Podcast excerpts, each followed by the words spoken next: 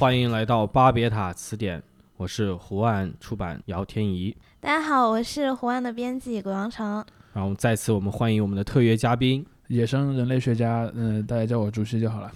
那上一期节目呢，我们给大家简单介绍了一下啊、我们这个节目的内容，以及我们想研究这个网络方言学它到底是什么。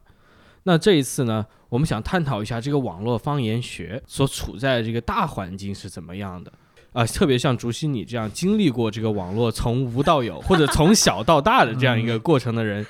呃，对这个可能体会更深一些。要不你就是简单讲一下你在这方面的呃一个历程吧，一个简、呃简单的历程。好的，好的，好的。是这样的，呃，就是其实对我自己来说，我第一次意识到互联网上有一种独特的语言，就是来自于一部小说，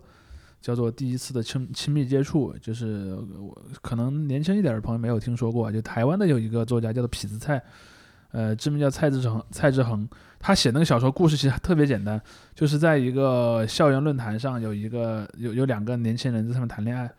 但是他这里面的点就在于说，这两个人都是顶着自己的网名在谈恋爱，嗯而他们用的很多的那个留言的方说话的方法，也用的是网络上的一些聊天的方法。其实这也就是九十年代末吧，大概九七年、九八年，中国第一次有了一些论坛，嗯再后来有了 QQ，有了这种通讯的呃软件，人们就在这些呃互联网空间上形成了一些自己的说话的方法，而这种方法呢，就渐渐的，我认为啊，在我眼中形成了第一代的网络方言。嗯比如说，嗯你是哥哥还是美眉，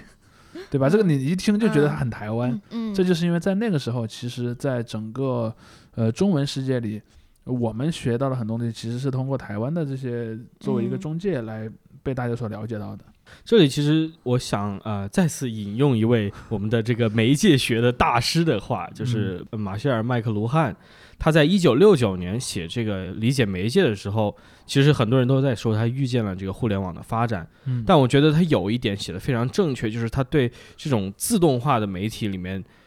参与者的这个角色的一个定义。他又说，大众媒体特性在哪里？大众媒介所显示的并不是受众的规模，而是人人同时参与的事实。嗯自动化条件下的商品产业和娱乐业的结构特征有共同之处，二者都接近于瞬间信息的条件。自动化不只影响生产，它还影响消息和市场机制的每个阶段，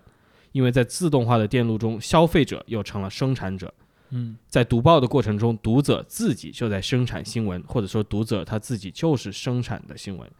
我觉得这个可以真的，嗯，跟我们这个相聊的这个内容是相联系的，因为我觉得大家在接收这些网络语言的同时，他们可能在日后或者在之前已经参与过的一个产生的一个内容没错产生的这样没错一，个过程。呃，说个比较简单的例子，就像最早的这种很多网络方言来自什么？来自于一个互动的过程。嗯比如说我在网上发了一个 post，就是一个嗯帖子，嗯然后人们就会和我互动。比如说，这就产生了什么沙发、板凳、地板，嗯。然后楼主说的对，然后楼主女装，呃，对，类似这种东西，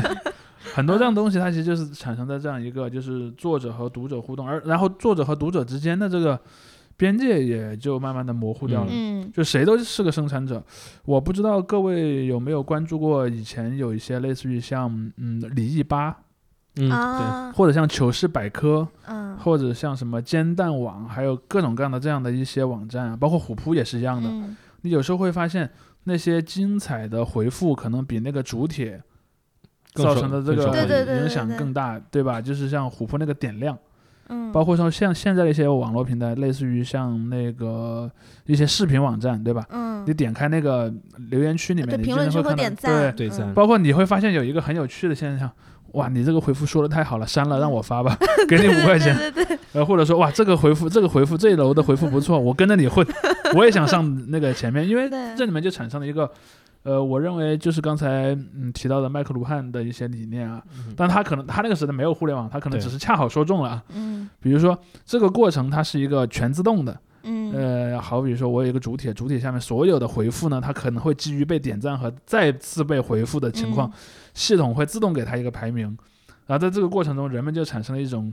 想在评论区里争奇斗艳的这么一种嗯，风格，所以嗯。就形成了一种专门的在评论区里的一种说话风格。嗯。其实这里我还想谈一点，就是说互联网它这个特殊的这样一个媒介，这样或者组织形式，或者这个平台，它从诞生到现在都有其中这样一可以说一种矛盾的地方吧。因为嗯我想到就是这个互联网可以说创始人嘛，这个蒂姆·伯纳斯里，他自己的想法是什么呢？就是人们在网络交流的时候会忘记中间有机器这个媒介，就任何机器的参与，嗯但是它肯定是有机器参与的，而且不只是机器，还有人的参与，在不停的监控你这个东西。所以我觉得这个网络处在这样一个你感觉自由，但又非常受限的一个环境里面。呃，是的，这个其实嗯从在，尤其是在中国啊，从很很早很早的时候就出现嗯过类似的一些问题了。呃，比比方去年有一个梗啊，一个很好玩的梗，就是有一个博主好像是被人给举报了，他被呃必须要改名，呃，因为他的那个 ID 叫台湾独立音乐，对吧？他其实说的是台湾的独立音乐，但是就有网友说你这个是台湾独立的音乐，然后最后他就被迫改名。其实这个就让我想到了大概在可能十几年前网上流行过的一个段子，就是说，呃，有一个论坛的那个网站的站长，然后半夜突然收到了一个电话，说哎你这个网网网站上有一些不好的内容，要把它删掉。然后他就很害怕，就点开一看，是原来是那个二手交易区上有人发了个帖子，呃，我想出售一台独立的服务器。就里面就有“台”和“独”这两个字儿是连在一起的，啊，呃，包括还有那个像那个以前在我们当年玩魔兽世界的时候啊，经嗯常就会有一个，比如说银行门口交易啊，这句话就会被屏蔽啊掉。，对对，或者是很多这样的东西，就是你会发嗯现这里面其实机器所扮演的角色还蛮重要的。嗯算法对，算法过呃滤，，当然这里面就有一点，就我我们可能稍后会会再继续阐述这个问题，就所谓的什么叫做算法，对吧？嗯因为，嗯，在我们当下谈的所谓的一些算法恐慌这样一个话题下，其实什么是算法，我觉得定义的会非常的宽泛。比如说，嗯我给了一张静态的那个表，这个表格的规则就是，只要你包括这张表格里的一个词语，我就嗯会把你这句话给你拦截掉。嗯，这其实也是一种算法，只是它不那嗯么灵活罢了。当然，可能有更灵活的算法，就是说我可能还有动态的机制，比如说考虑到上下文，哎呀，考虑到上下文，这个就是呃就是叫做 NLP 嘛，自然语言嗯。处理，它是一种更高级的技术。可能它还会有一个考虑到你的这个权重的大小，比如说你只是在一个没人看到的地方发的，可能我不管你，嗯。但可能如果你热门度变高了，我就会对顶上去了，而这个过程是由机器来自动判断的，嗯。这也是一种算法。所以我一直在说，当我们人在讨论算法这件事情的时候，什么是算法，然后算法嗯。起到什么样的作用，其实往往是没有被仔细的考量过的。我们再回到我们刚才讨论的那个嗯起点啊，比如说在呃零零年左右的时候，帖子。论嗯坛是一种嗯很常见的模，BBS 对吧？在 BBS 里面是一个很常见的模式。BBS 有一个典型的特征是什么呢？就是有人回复它就会往上走，对，嗯，更新到更新了，对对，它就会被回复了就会往上顶，所以叫嗯顶帖嘛，对吧？嗯人们会用顶帖这样的一个概念。，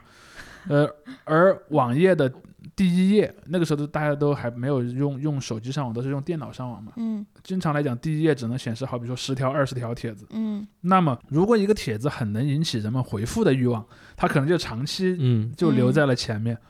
是当然置顶除外啊，置顶除外。所以这样的话就会说，哎，有些作者他写的时候就会故意说，我留一个能够吸引人们来嗯回复我的一个东西。比如说啊，呃回复够二十层，我就接着往下写，加更，可能类似这样的一些东西，你就嗯会发现它其实是人们不自觉的在利用这个媒介的一些特性嗯。在做这个事情，包括说，呃，我在标题里面写个括号有图，就啊当年有一个词叫“图多杀猫”，现在可能嗯。很多年轻人已经嗯。不不熟悉了，因为那个时候网速比较慢嘛。嗯。就是如果你一个帖子里面图片很多，你可能加载就会你的你的那个调制解调器是嗯。modern 嘛，你的 modern 就会负担很重，嗯。所以就叫图多杀猫，嗯，还有多图渗入，嗯会打一些这样的东西。其实他就是故意反向想引诱你进去看，嗯，因为他他知道他说了这个话之后，你会更好奇他到底放了什么图什在里面。么图，对 然后对对，嗯然后这样就变成了一种方法。再再往后，比如说还有一些啊，像那个网站，嗯在那个年代，除了 BBS 之外，还有另一种很重要的的生态，就是新闻的这种所谓的门户网站。嗯因为在中国，门户网站是不能自己拥有这个新闻采编权的，他们其实都是像那些传统的媒体采购这些内容的使用权的。然后他们经常是为了让我的点击量更大，因为他们内部是有竞争机制的。嗯好比说，呃，你负责呃社会新闻，我负责呃那个，比如说娱乐新闻，嗯我们都希望自己的那一条新闻被点击的量更多。嗯在这样一个前提下，我们往往会在标题里面去给它稍微修改一下。标题党喽。哎，这就是标题党这个词最早的 来源。对，震惊，某某某某某某竟然是，然后省略号，竟然是他，对吧？嗯？他用这种方法去吸引人们去点击，这其实嗯也就是一种，嗯、人和技术的一种不自觉的互动。我相信，嗯我相信很多这些小编也好，或者这些这些发帖子的人也好，他可能没有那么精确的去研究过这样的一种排序机制，它的嗯数学上的原理到底是什么样的。嗯但是他基于自己的实践呢，嗯他就发明了这样一种嗯方法，然后去利用这样的一个机制。所以在这样的过程中，它其实也就形成了很多对于这种语言的方式的形塑。再举个例子啊，在日本零七年的时候出现了一个网站叫做 Nico Nico Duga，啊，都嘎，嗯就动画嘛。我知道你考哦，都嘎，呃，Doga 对 Doga Nico Nico Doga，嗯然后是一个最早的弹幕网站。嗯你就发现，哎，弹幕这种形式又有一种新的这种技术，嗯。去决定了人们的那个呃参与使用这些参与的方式。嗯好比说，因为弹幕是用是用那个图形的形式显示，而而不是用嗯。语言的方式去显示的。嗯，它的字体的大小，对对对，还有颜色，对，还有里面用的一些，比方说字的形状，嗯。比方说我会用一些无意义的符号把它嗯，摆成一个特定的形状，比如说，呃，这里有颜个文字，对，还有嗯。还有还有好比说那个人工打码，对吧？比嗯，如说，我觉得这里面有个画面不太适合被看到，发黑框框我发 很多黑框框把那个嗯画面给挡住，挡住，你就会发现，哎，人们在使用这个东西的时候，它就很很多时候就产生了超出你的嗯。想象的方法。嗯。所以说，你就看到说，从早期的那些论坛也好、门户也好，再到后来弹幕网站也好，再到现在那些视频网站，还有一些视频的 App，嗯，它的评论区里那种实时的基于热门回复的一些排序，这些方法其实都反过来左右了人们使用这些语言和嗯一些方式。中国曾经有过一个非常火的一个东西，叫做贴吧，嗯，对吧？曾经非常呃，对，因为其实我我觉得我相信现在贴吧的用户可能没有那么多了。嗯，对，就贴吧这个东西，它和 BBS 相比，它当时是有一个很根本性的变化，嗯，就是贴吧是不需要注册的。嗯。就好比说，在过去，嗯呃，比如说你想聊日本动漫，你想嗯。建一个网站，你就是要去做一些除了你搭建这个技术上的东西之外，你还要去嗯。网站备案啊，各种东西，对对对，要准备去买服务器什么的，买服务器，呃，还有很麻烦的一些过程嗯。吧。但是呢，贴吧就变成了一个，只要有一个关键词还没有被人创造过贴吧，你就可以直接创造一个贴吧对，或者说你看到了已经有了，你就可以加入那个贴吧，然后在里嗯面跟人讨论、这个。申请成为小吧，呃，对，然后这样的一个过程呢，就形成了一个特别容易去建立的一个嗯论坛吧。嗯然后在这样的一个过程中，它其实就大大的降低了使用论坛这件事情的一个难度一个难度。这件事情本身就导致了互联网语言的一个变化。就像呃，我我们上一节当中其实讨论到了很多关于魔兽世界的一个、一些一些一些东西啊。这个游戏在零五年出现在中国的时候，我们会看到说，早期它的玩家是以一些相对来讲教育程度比比较高的一些人在玩，但是这个游戏太火了，所以很嗯。快它的玩家的那个规模就突破了那个边界，就进到了一些更广泛的人群当中去，这就产生了一个结果。呃，像在早期这个游戏里面，我们所使用的一些语言，比如说我们讲一个地名，我想缩写的时候，嗯。缩写是种很常见的用法啊。我们经常会用它的英文的缩写，啊，比如说游戏里有一个早期的一个副本叫做那个熔火之心，我们就嗯写作 MC、Molten Core，哦就是两个英文词的一个组合。比方说黑翼之潮，我们就写 BWL。嗯 Black Wind Slayer 这样的一些表达方法。呃，但是过了可能三四年，比方说零七年、零八年之后，嗯你就会发现，随着游戏规模越来越大，游戏的玩家变得越来越多之后，因为新的很多受教育程度相对低的玩家，他可能不太理解这些英文的。英文词的缩写，他们就开始使用拼音作为缩写。嗯。比如说游戏里的那个拍卖行是叫做 AH 的，叫做 Auction House 啊、嗯。Auction House。嗯。然后后来我意识到，大概可能在零零八年左右吧，嗯。就会有很多玩家就是用汉语拼音的拍卖行三个啊。字母去聊，这样的话你就发现，哎，呃，这个技术它不光光决定了我们在那个这个场合内部的使用方法，这个技术的改变也决定了什么样的人能够进入到这个场合。嗯而进入到这个场合的人的群体的变化本身就就反过来导致了很多语言的变化。这里我想再简单引用一下，就是关于网络群体这个年龄啊、受教育程度这个分布的一个数据，就是嗯。其实是今年的数据，二零零零二零二零年年。二零二零年 二零九月二零年对，对九月的一个嗯。数据，嗯。他就说，呃，在网民的所有统计的网民里面，学历在大专及以上的不够百分之二十，剩下百分之八十，然后其中百分之四十的学历是初中，这包括就是有肯定有在校的学生，对。很大一部分其实是在校的学生，对，然后另外一部分就是真的只有初中学历的成年人，但就是这个，然后再加上我们比如说这种拼音输入法呀，无嗯。无论是过去的全拼还是嗯。现在的这种拼音的输入法，然后包括这种个人的这种口口语的方言的使用习惯等等，对，各种元素混在一起，它导致了这个网上它打出来的这些东西呢，有时候它是就真的是拼音输入法用不清楚，所以他把这个用首字母拼音的首字母代替。嗯有一种像你这样，就是英文用不了，他用拼音的首字母代替，嗯或者是怎么怎么样，或者就是错别字，呃这样都有对。对，呃这样的话，其实它有几种的原因吧。嗯第一种原因就像我刚才讲的，很多人他可能不认识英文，但他又想用缩写，他可能就嗯用了拼音缩写，这是第一种啊。呃，第二种呢是有些人他可能会担心那个他使用一些东西可能会有一些审核上的压力。啊我举个例子吧，前段时间我看到有好多网民在抱怨说，呃，为什么现在这个呃一些短视频的平台上有一些词，嗯它经常都会被替换成字母，嗯然后比如说我没钱了，打个我没 Q 了，然后我，Q 技能用完了，对我还以为是我 Q 技能用光了，还在还在冷却时 间，对还在 CD。还在 CD。哎，其实 CD 这个词就是一个英文缩写嘛，cool down。嗯，对我刚才想说，其实像近几年的缩写和以前相比，也是拼音变多了。是的，是的，像以前大家觉得很好笑会打 L O L，然后现在就是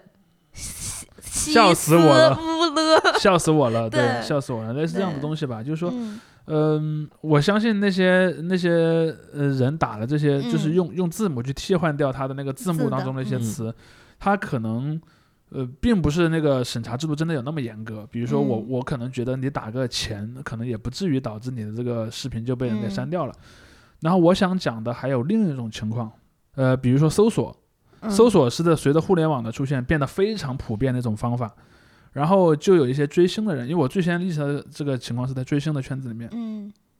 我看到有一个帖子在讨论某个明星，嗯，然后他就会讨论，不会吧？然后那个，比方三后面有三个字母，要用缩写。对，和又三个字母，嗯，他们竟然在一起因。为 不然就会在广场上被搜索到。，对，这就是这就是这样一点，就是说在追星这个圈子里面，他们会有一个很强的呃自我认同感，有一个嗯群体的抱团的认同嗯感。在这样的一个前提下，我我包括我我以前也跟朋友说过一个说过一个比喻啊，其实，在最近这些年追星的人很多，他是把自己当做股东在追的，他不是嗯把自己当做一个消费者，而是当做一个那个生产者再去追嗯。星的。所以很多你就会发现，这些追星的这些朋友呢，就把自己当成了这个明星的老板，当成他公司里的人，就是我我是他的公关，对，要注意我要形象，哎我要帮他维护一个良好的舆论氛围，所以就出现了评嘛。控评，对，嗯。都是这样的。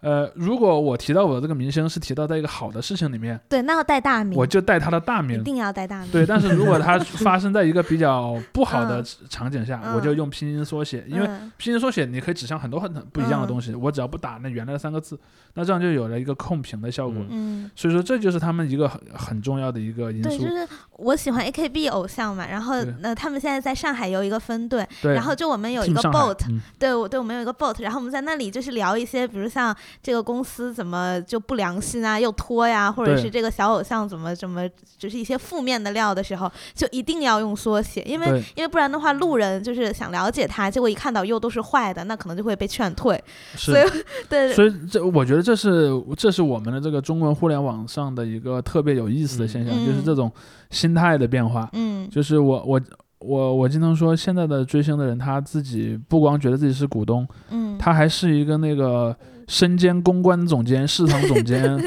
的一个一个董事长，对对吧？然后要去维护这么一个良好的氛围。对，尤其是如果要是有金主爸爸的时候，你一定要多转，然后多那什么。呃，包括说还有那个什么，故意到他的明星的微博下去留言，然后我们嗯把、我们把比较良好的留言顶到上面去，对对把那些比较坏的留言踩到下面要。养号，这样你的养号对号就会在上面。对，好复杂。就是我我第一次注意到这个现象，就是人会如何的非非主动的去，或者说非知情的去利用这种规则呢？就是嗯。我大概在可能六七年前吧，嗯。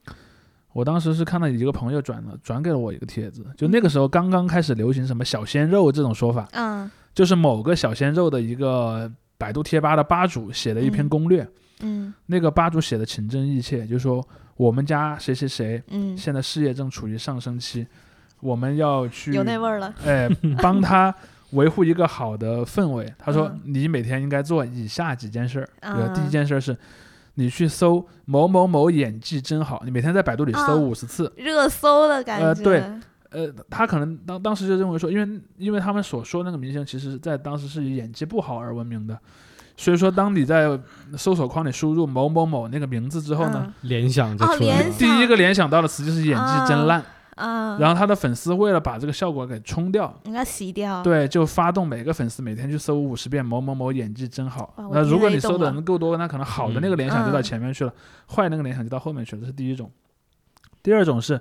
你每天要到那个某某某发的微博下面去给他留言，而且要嗯留一些好的言。嗯，如果你不知道怎么写呢，他可能有几个啊，对，有模板，你可以去复制那几个模板去发，然后你嗯。比方你每天要转发了多少次，然后嗯要要要点赞到多少次，嗯。可能都有，这是第二类。第三类就是比较超超出我当时的想象的，就是说嗯你们要去养号，啊，呃，比如说豆瓣，因为嗯豆瓣上的什么呃，对于影视节目啊，对于那个呃音乐唱片这些评分比较在权威。是比较比较有公信力吧，啊，对对对，至少是比较有公信力。然后他们就说，因为那个时候经常出现那种什么，就是投资也也比较嗯多，但是你请的演员都是些小鲜肉，呃，对，因为演出来就很尴尬嘛，就会嗯。会就会被一般的用户打到很低的分，嗯，而这些粉丝呢，为了维护这个分在一个高的状态，他们就嗯需要去刷分。刷分，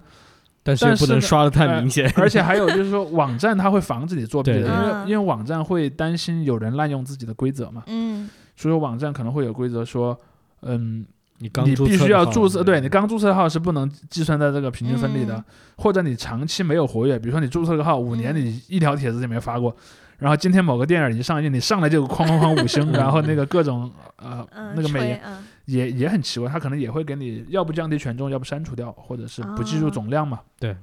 然后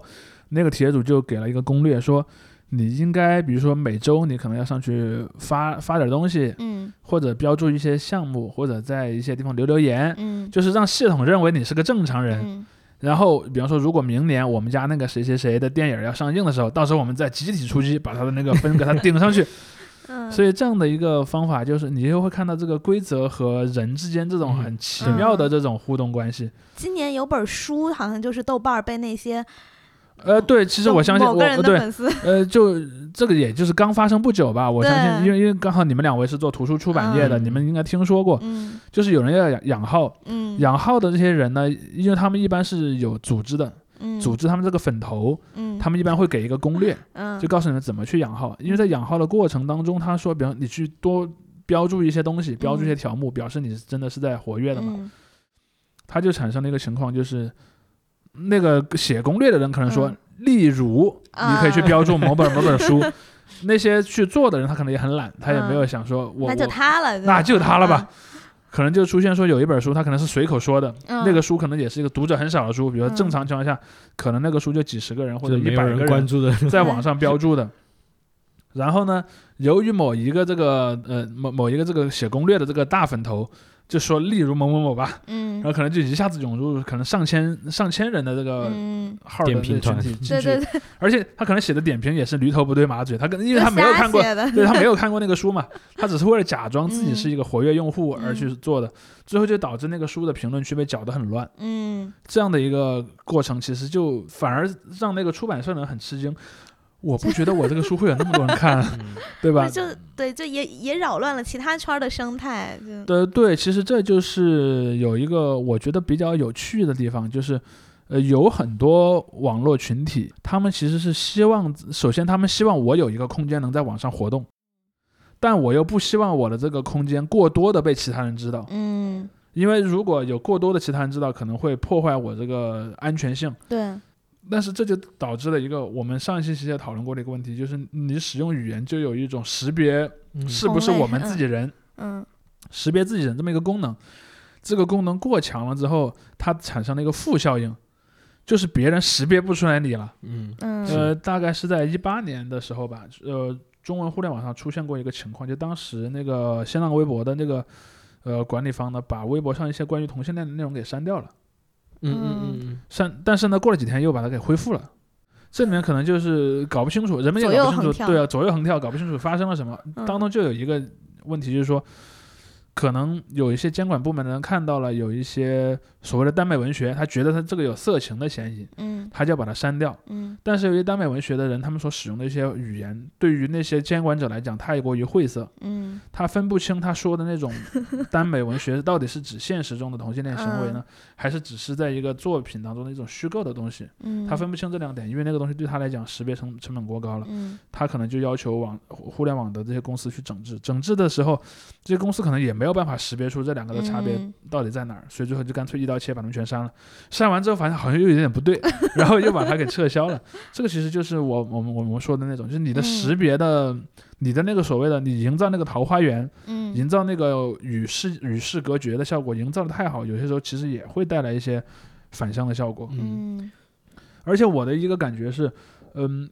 现在的互联网平台总体上的倾向是全局性越来越强。嗯，比如说在零几年，一个论坛，哪怕你是像天涯、猫扑这样特别有名的论坛，你的用户规模也不会太大的，对，活跃的人其实是很小一撮。嗯，可能你觉得挺热闹啊，但是嗯其实你放在和总的这个人口规模比起来是非常小的。嗯但是像现在，好比说像微信啦、像微博啦这样的一些嗯软件，动不动是数以亿计的用户，对，这个是和跟那个是完全是没法比的。这就导致的一个问题就是，如果你在论坛的时代，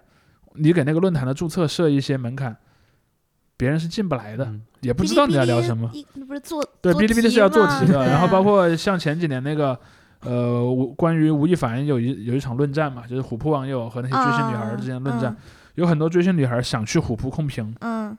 但发现注册不了虎扑，因为注册虎扑你是需要去答问题的，而那些问题嗯。往往是和篮球的历史有关的，嗯。所以当时网上还出现很多那个梗图嘛，就是说有有女生去问自己男朋友，你帮我做一下这个题吧，我实在答不出来，但是我也想去上面维护一下吴亦凡的声誉，嗯。对，这这个很好玩儿，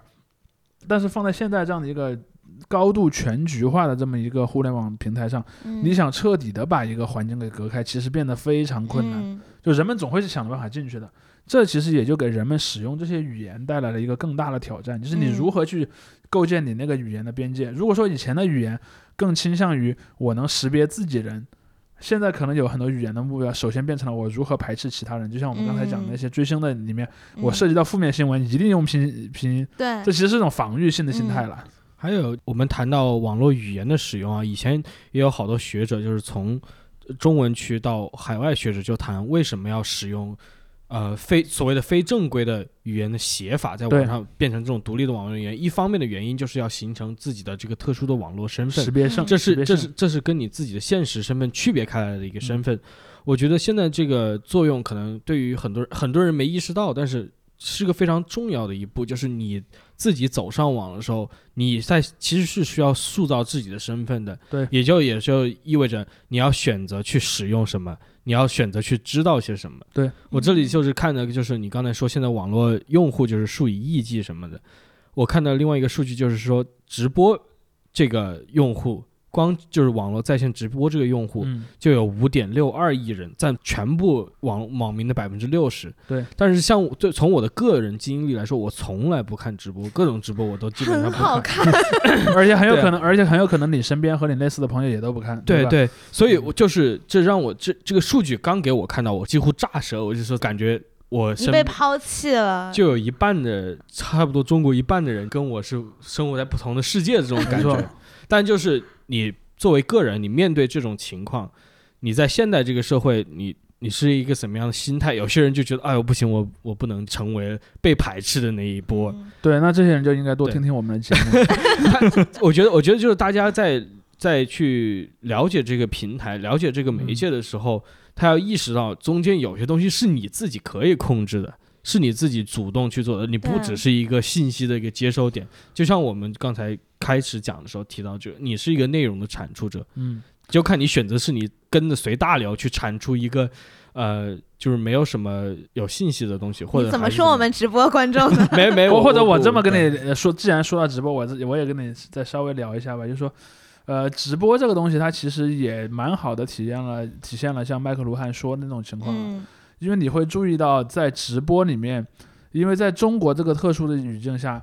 我不知道大家知不知道，中国最有名的那个游戏直播网站之一斗鱼，最早是 AC Fun 的一部海分。鲜主播，对对对，他是他他是 AC Fun 的直播部嘛，对然后，它最早是 AC Fun 的直播部，而嗯。AC Fun 就是那个最早把这个弹幕这样一种文化给引进到中国的这么一个网站。嗯，弹幕这个文化其实它就特别有参与性，就是嗯你其实是可以和其他的很多人在那个视频的同一个时间点去交流的，对，甚至你们可以用一些集体行为。对，就是像我我在那个就是当时哔哩哔哩还有的时候，我看《少年包青天》，然后看《重案六组》，我就觉得比我小时候看好看多了。对，因为你会看实时会看到很多评论，对，就很多梗啊什么的。在直播里面也是类似的。呃，嗯比如说啊，像在游戏直播里面经常出现这样一种情况，因为直播一般都是带有弹幕功能的，因为在中国嗯其实很多直播业务都是从带有弹幕功能的网站起来的，就是从 A 从斗鱼作为一个最典型的例子。嗯。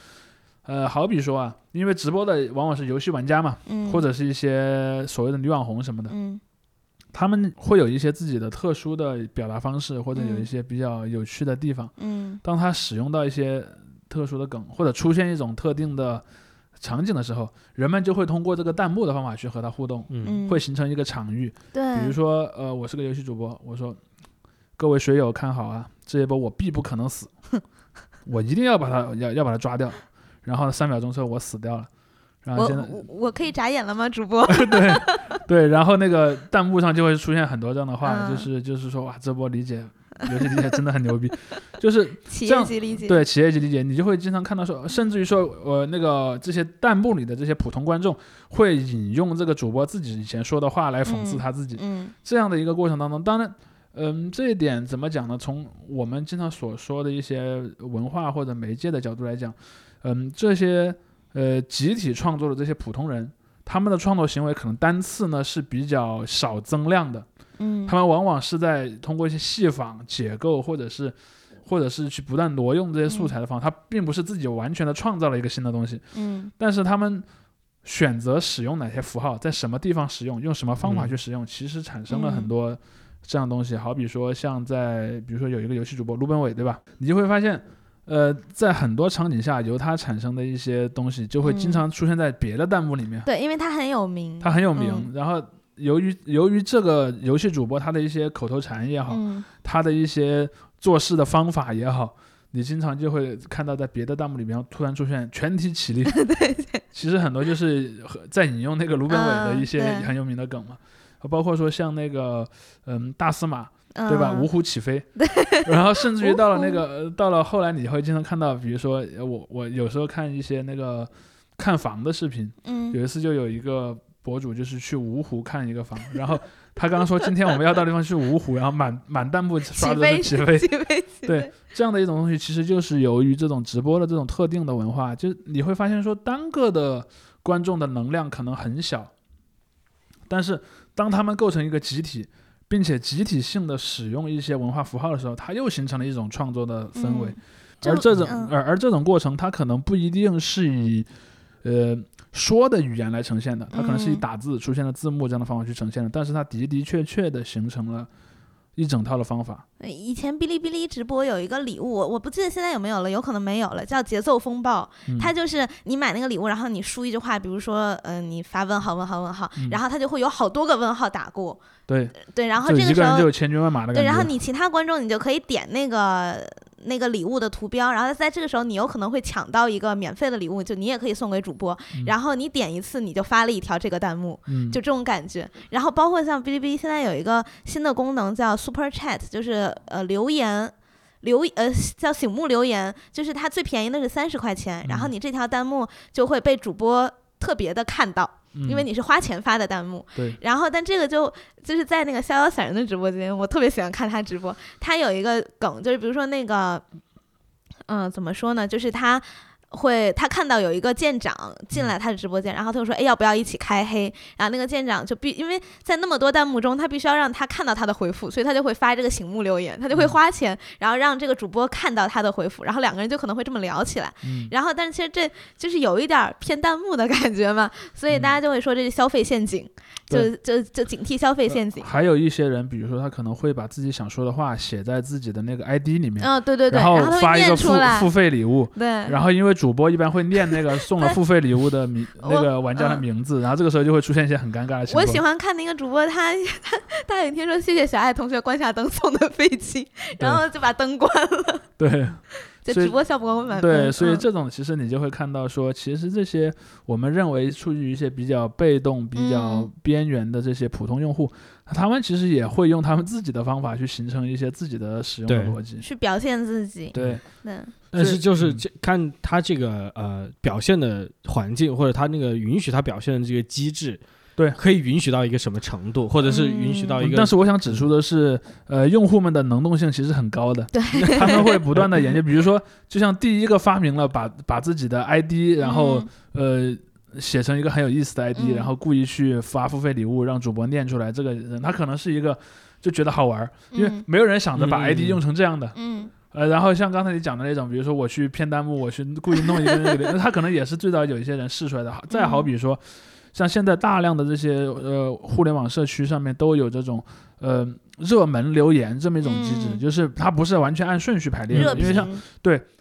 但是现在由于这种一般往往是以热度来排列的这么一种方式，我经常就会是讲到我要去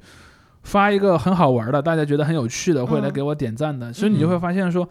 其实那些排前几楼的那些回复，它可能也是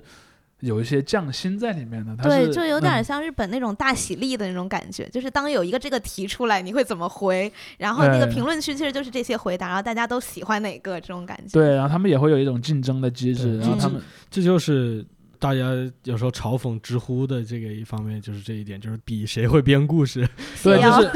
然对，后当当然还有网那个对。那个网易云音乐，对。所以我不用这两个人。对，所以你经常会看到，包括前前段时间我在看那个，我在听那个，呃，万能嗯。青年旅店的新专辑，啊，因为他们那个新专辑也是过了十年才发的嘛，嗯。你就会看到，其实下面有很多留言的人，他根本就没有想着再好好的讨论音乐，嗯，他只想发一个。就是很能嗯。引起人们去点赞的评论，嗯你就会看到下面充斥着大量这样的评论，所以这其实也是一种，这就是所谓的，嗯，你这种互联网产品它自身的技术层面的嗯。逻辑，反过来嗯。影响了人们去表达自己和嗯。实践自己的一些对。嗯自我的当中的一些一些方法吧。嗯，对它这个逻辑就是已经，我觉得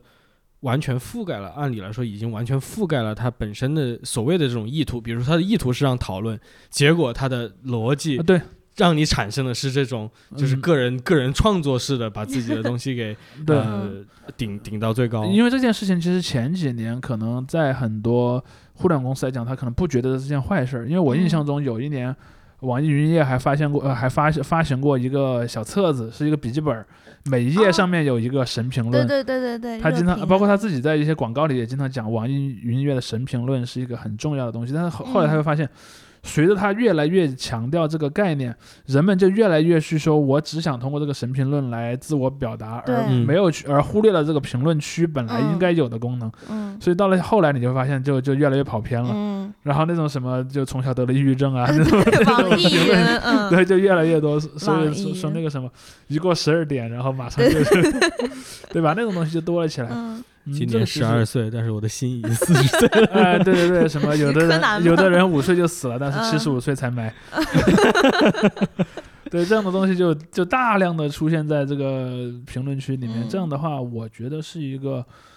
当然我不愿意绝对把它定义为一件坏事儿。嗯，我只是想强调的是，呃，用户普通人和这些由技术所搭建的这种嗯工具之间的这种微妙的互动关系。嗯嗯，对，我觉得现在说了解网络文化呀、什么的，都真的得必须去了解这背后的这个技术逻辑，或者它平台搭建的这个逻辑，很直接的就可以看到它鼓励的是什么，对它禁止的是什么。对，就像我们之前讲的标题党，比方说，可能你经常会看到有人在聊天，让他故意模仿那种标题党式的嗯语气，震惊，嗯，然后什么什么什么，竟是谁谁谁谁、嗯这种话。再包括说像那个以前我记得在呃门户网站的时代，嗯他们经常会。比如说，我在一个帖子里面就是放很多美女图片，因为他知道那样会有很多人来点。嗯，美女走光图，呃，对，美女走光图，就一就一张白纸嘛，对就美女都走光了，对嗯 但是但是后来也出现了有些人，比如说，呃，我故意放一张美女图骗人点进来，但我其实是想讨论一个认真的问题的，嗯嗯，只是我担心我只聊那个认真的东西，没人进来啊，嗯我先放一张美女图，因为就会出现在那个帖子的缩略图上。嗯然后这种方法也也就也就产生了一些呃特有趣的东西。再包括像我们刚才讲的那嗯些，像知乎上面，比如说它可能，因为它也是一个以以以赞同作为嗯展示逻辑的这么一个东西，有人就会故意写一些就是观点很激烈的。嗯，我知道，因为我观点表得越明，那么人们越愿意点赞。比方说，嗯我说的头头是道，比方说我分析这个问题有有有几点好的，几点坏的，他们有什么东西，我最后可能不会给读者一个明确的判断，嗯，因为我说这个东西它是有好有坏，它是有很多东西在里面的。我做了一个比较持中的发言，嗯。那这个可能就其实点赞的人不多。嗯，但我如果上来就说某某某就是垃圾，越极端越，哎，我先把这个结论给你弄出来，嗯。至少认同这个他是垃圾的这帮人，他可能不会看我下面论证了，他会先给我点个赞再说。但我刚才讲的那种，比方说我是一个比较客观理性的，可能呃，尤其是有很多读者，现在我认为啊。因为因为随着这个用网用网的这个行行为逐渐挪到手机上，我认为嗯人们耐心是会下降的。对对对对，就是是的，你在电脑上看一个帖子的时候，你可能处在一个相对比较专注的一个状态，你可嗯能会很认真的把那个帖子看完。嗯但如果你是在手机上，你可能一般 手一滑就到底。哎，然后我可能在坐地铁，或者我嗯可能是睡觉之前，我只有几分钟，我想瞎刷两下。嗯在那种状态下，你可能人是处在一个不太严肃的状态，嗯所以经常就会出现一个这个楼主在说什么，对吧？呃就是你如果真的写的很认真，写的很嗯复杂，人们是没有耐心看下去的，或者你还会看到评论区里说有没有课代表告诉我一下上面说了什么？对对对，然然后就是就需要一个人用一句话提炼一下啊、对，但事实上很多复杂的问题你是不可能对被一句话提炼的，但是人们就有了这样的需求。对，嗯但就有一个也很搞笑的现象，就是哔哩哔哩的舞蹈区，就是宅舞，大家都知道一一开始其实就是，嗯，可能比较可爱的，或者相对来讲，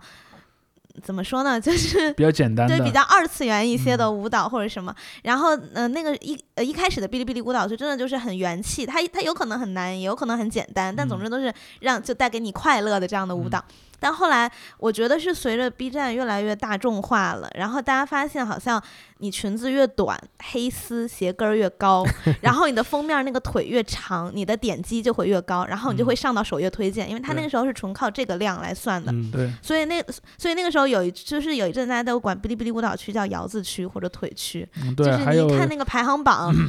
都是一样的角度，一样的腿长还有一个很有趣的弹幕叫做那个 B 站看片指日可待，对吧？啊，对。那直接我们我啊，你你把你的说完。对，然后后但后来就包括那个时候说，比如说你发了一段很刺激的影呃影视的剪辑，你发到影视区可能审不过，但你发到舞蹈区就能过，就类似这种。对，所以当大家这么就说这个现象是不好了以后，嗯然后哔哩哔哩舞蹈区就是它在排名之外，它还有一区就是小呃类似于编辑推荐这种，他们嗯就会找一些就是真的跳得很好或者什么的这种。这呃，像这种推荐嗯放在那儿，嗯对，所以这个我觉得也是它的这个机制被利用了以后，然后可能持呃管理它的人发现这个好像不太好了，然后就去改它。其实也算是今天我们压轴的这个话题吧，就是你一开始也引出过了，就是算法。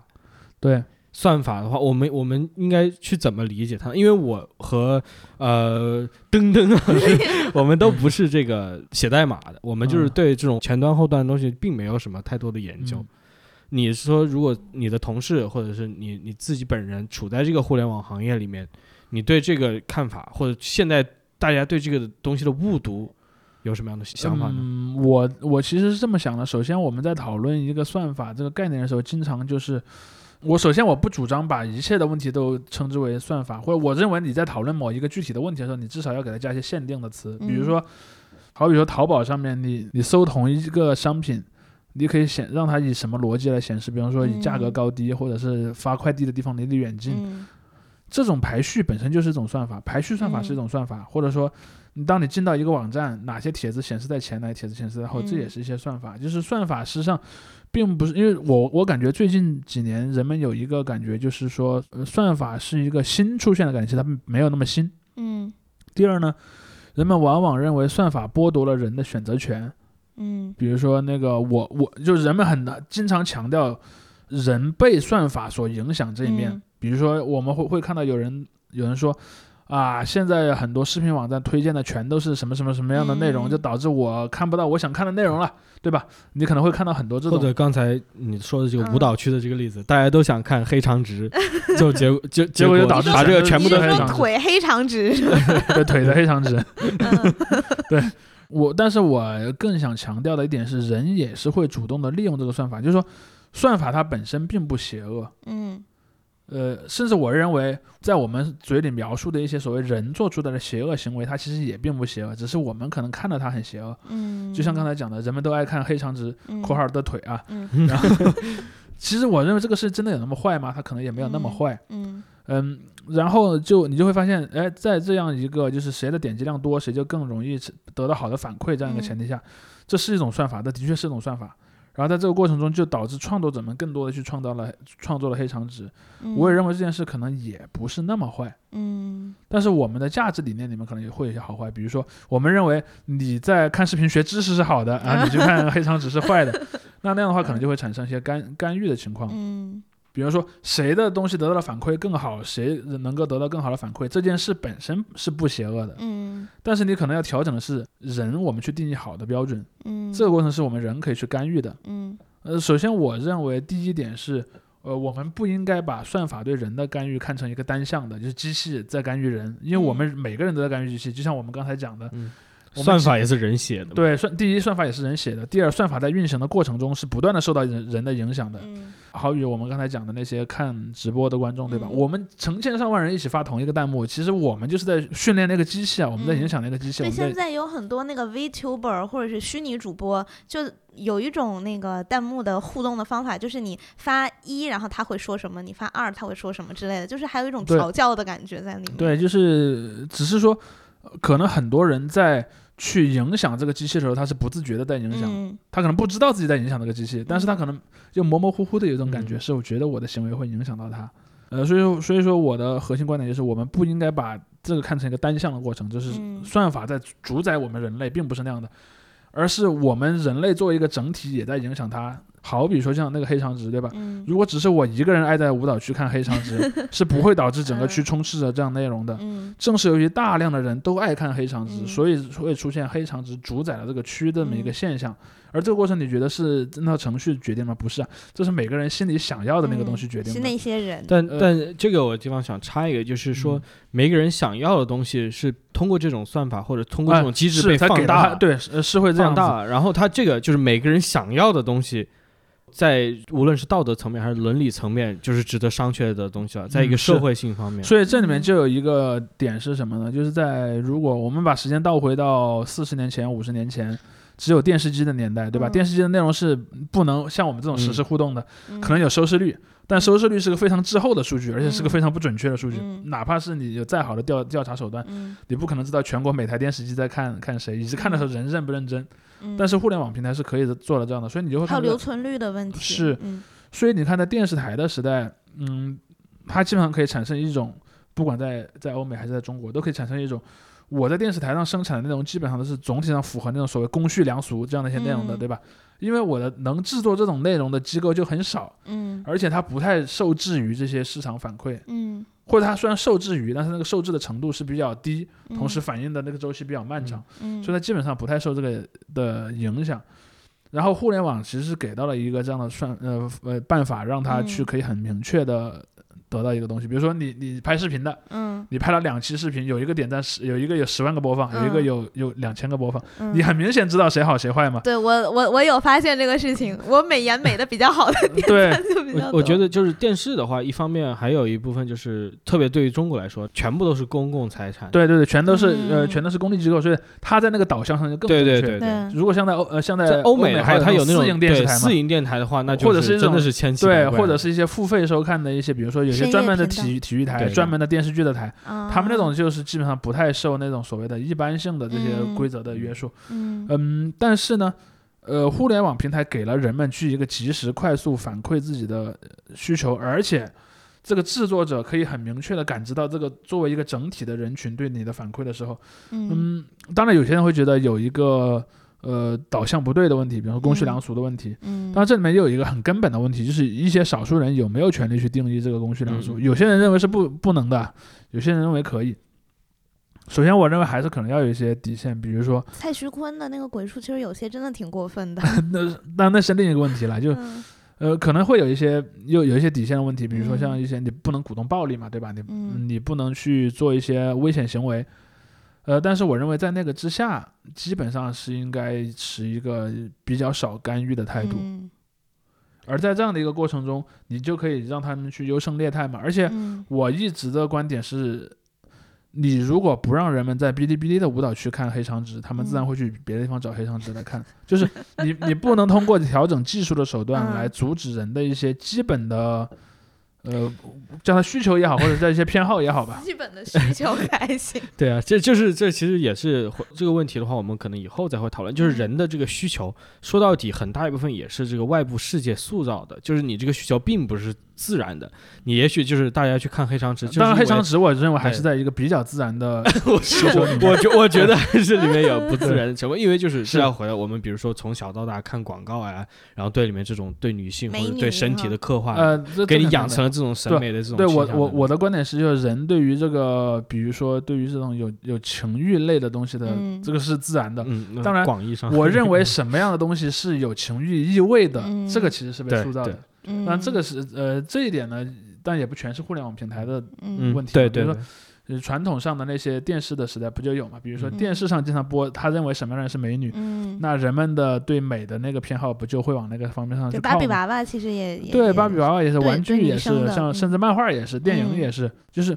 影响力大了之后的这些东西，肯定是会反过来影响人们本身的。但是我的一个看法就是说，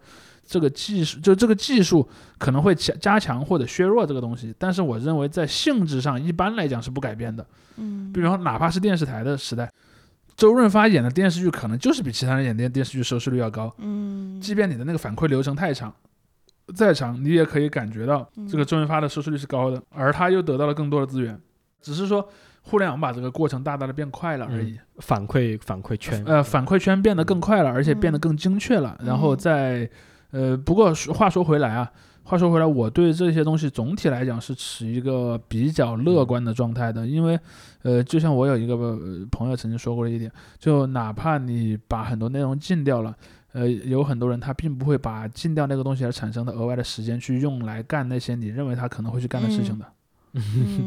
我觉得这个社会层面就是关于互联网平台或者互联网媒介背后的这些机制的，我们往后还是会更加细的聊到的。嗯。对。嗯，现今天的话，我觉得很重要一点就是，呃，也解释了吧，就很多这种网络方言，它之所以从一个小的地方这样迸发出来的背后的这样的一个机制是怎么样的？是的，它是如何，它是为什么可以这么快的传播，又这么嗯。快的也许失去意义，或者是它的意义发生了改变，中间就是真的是有人无意或者有意的在参与。这一点嗯我觉得是非常重要，就是你要你要理解背后有意的一面在于哪里，它无意的一面又在哪里。甚至于说你的这些，比方说不同的组织形态，它从最早的像 BBS 啦，像聊嗯天群组啦，再到后来的类似于像贴吧啦，包括像那个直播弹幕啦，嗯包括说像那个短视频的评论区啊，这些呃这些呃东西上存在的一些，比如说展示内容的方法，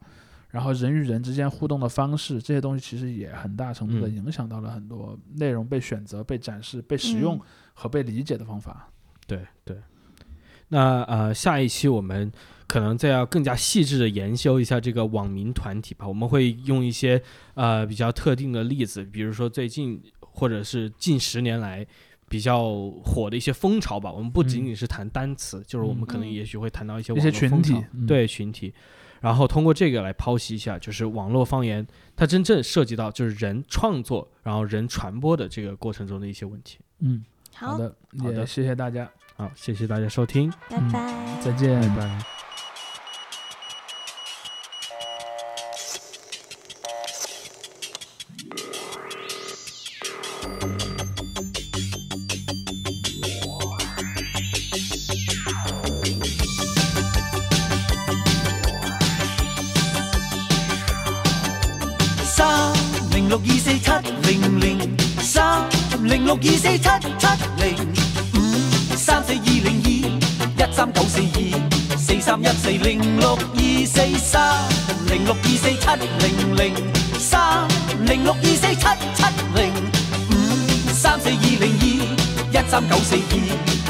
三一四零。